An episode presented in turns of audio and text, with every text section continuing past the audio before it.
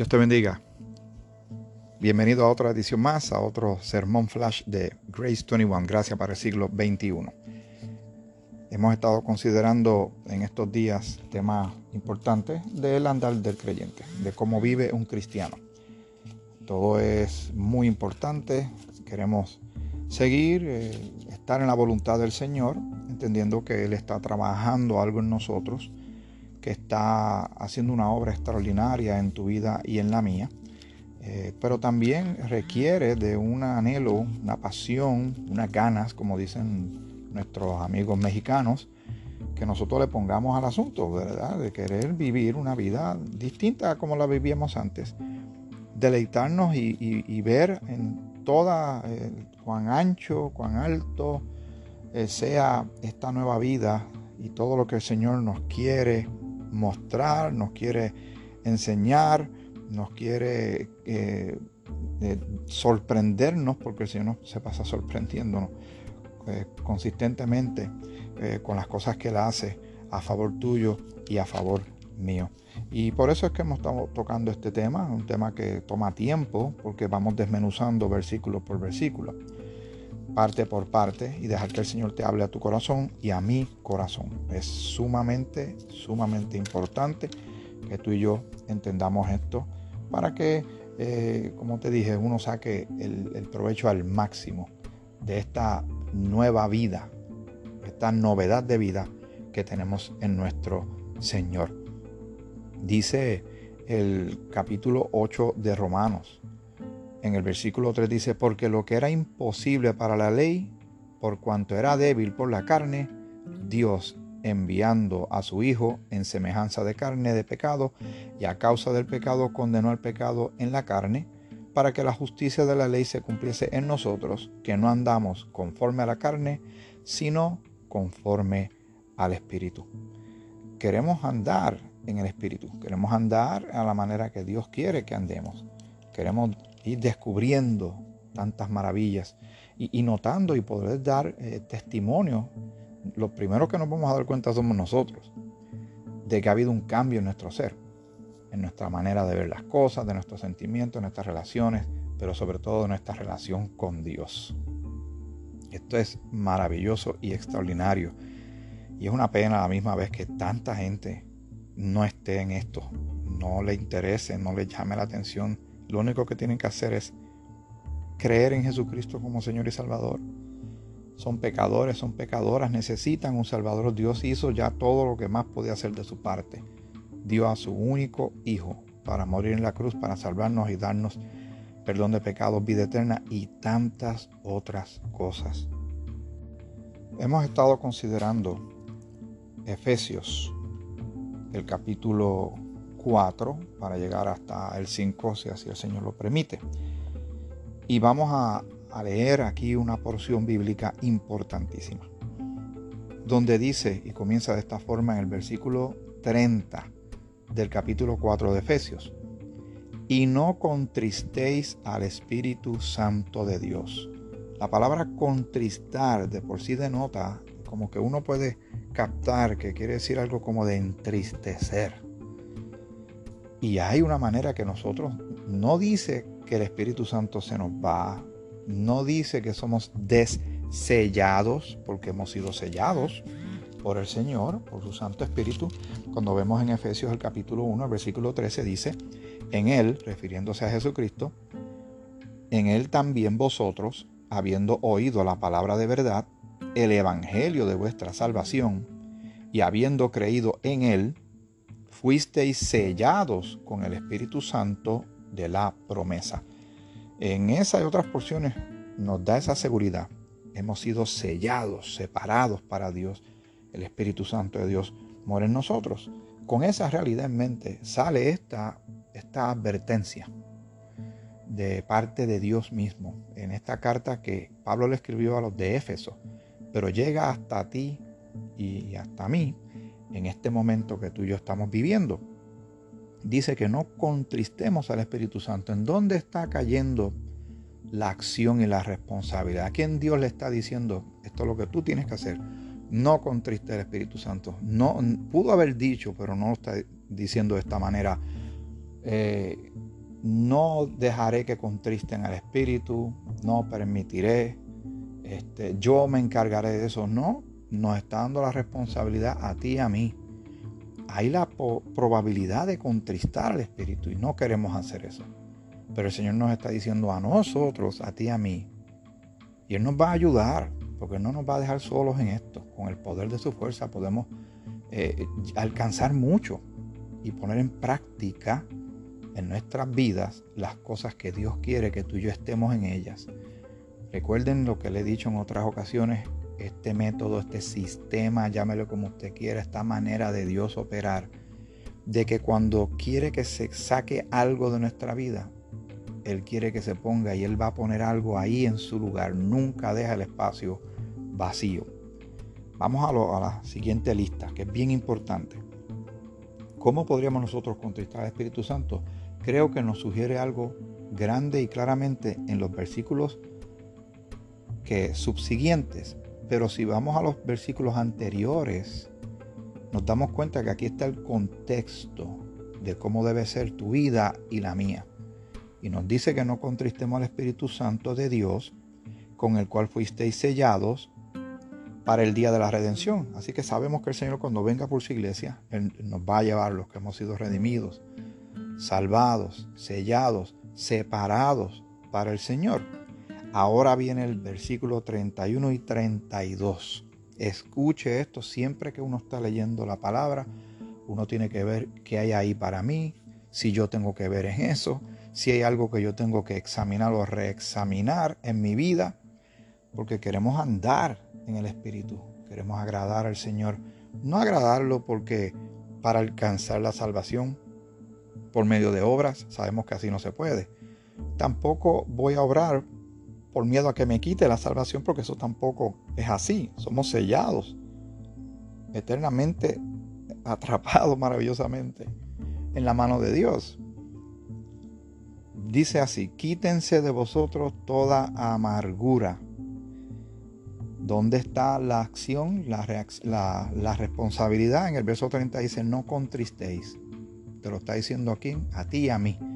Ahora está diciendo, quítense de vosotros. O sea, que, esto tiene que salir. Esto no puede estar ni en tu vida ni en la mía. ¿Qué es? Aquí viene la lista terrible.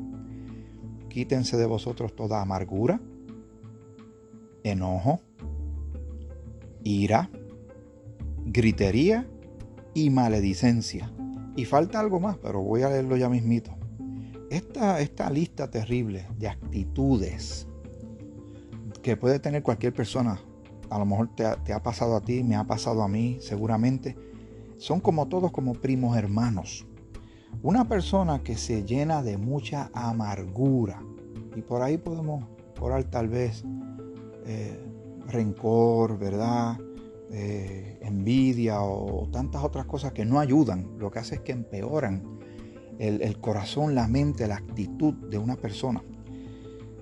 Una persona amargada posiblemente llegue a enojarse, a enojarse a tal nivel que llegue hasta a la ira, a ser iracundo.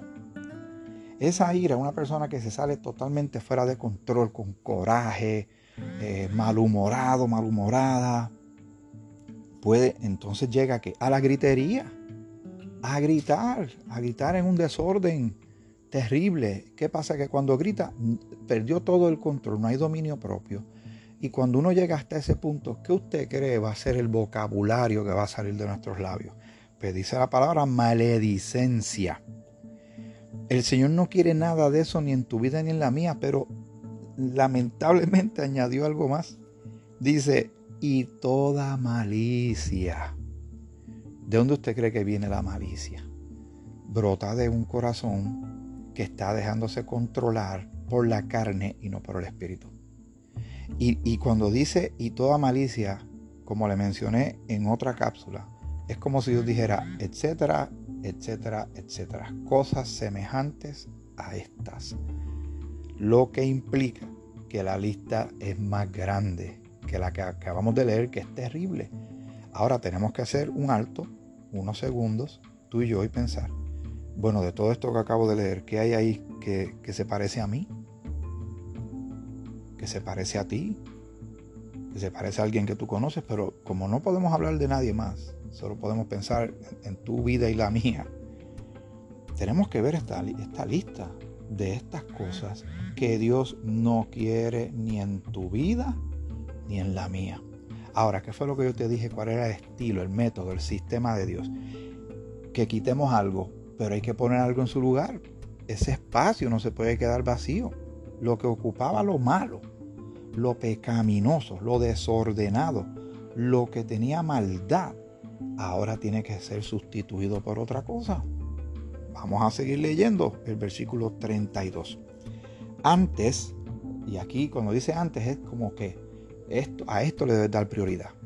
Esto es más importante. Antes, sed benignos unos con otros. Esa es la otra, la contraparte de la lista anterior.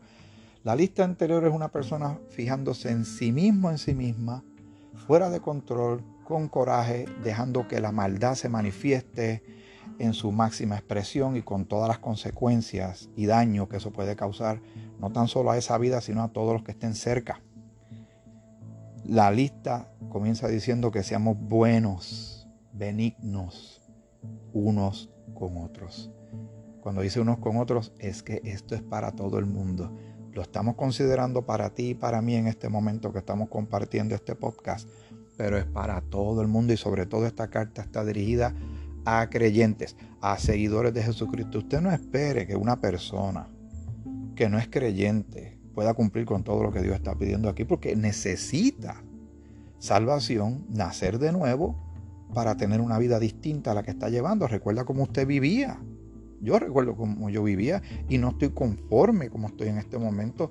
Reconozco que me falta mucho, pero también debo reconocer y darle gloria a Dios que muchas de las cosas de antes ya no están que Dios es fiel y Él cumple su parte. Ahora yo tengo que, someterme, rendirme en, esta batalla entre uno y Dios. Para uno ganar, uno tiene que rendirse. Suena como eh, una contradicción. Uno pelea y pelea hasta que gana. En el caso de uno contra Dios, hay que dejar que Dios gane. Porque cuando Él gana, nosotros somos más que vencedores. Así es esto de maravilloso. Por eso es que el mundo de afuera mira y dice, es locura. Sí, Dios dice locura para el que se pierde.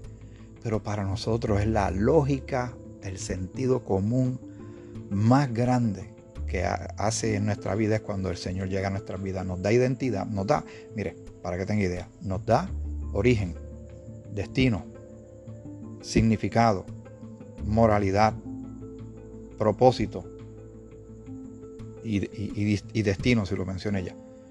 Todo, toda nuestra identidad, toda nuestra vida literalmente cambió cuando creímos en Cristo como único y suficiente Salvador.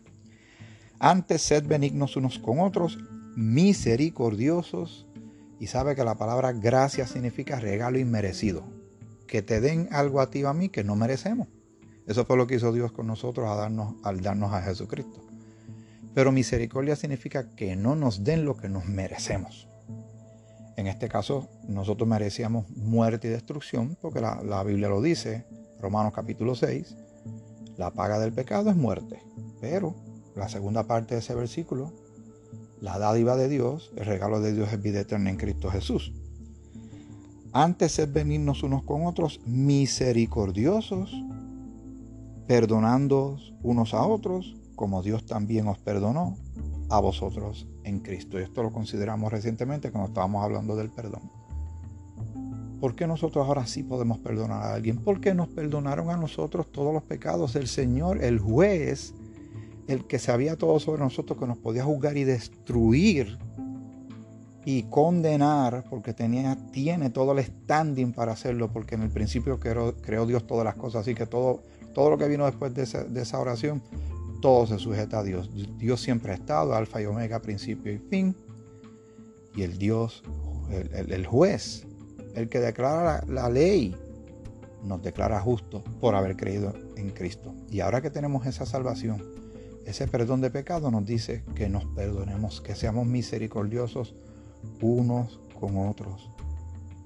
Ve como si hay mucho de nuestro andar que tenemos que ir sometiendo. Esto, esto sometiendo a Dios, en manos de Dios para que Él nos ayude y nos vaya moldeando lo que está haciendo el Espíritu Santo de Dios en su vida y en la mía, si es que usted ha creído en Jesucristo, es moldear su carácter y el mío a uno más parecido al de Cristo. Eso es lo que el Señor está haciendo por ahora hasta que estemos con Él y tengamos cuerpos incorruptibles, como dice 1 Corintios capítulo 15. Hay mucho más. Yo no estoy llevando esto como una carrera de 100 metros. Lo estoy llevando como lo que es un maratón. Pero los maratones se corren con cierto ritmo y sin detenerse. No se corren, porque si fuera una carrera de 100 metros se acababa rápido.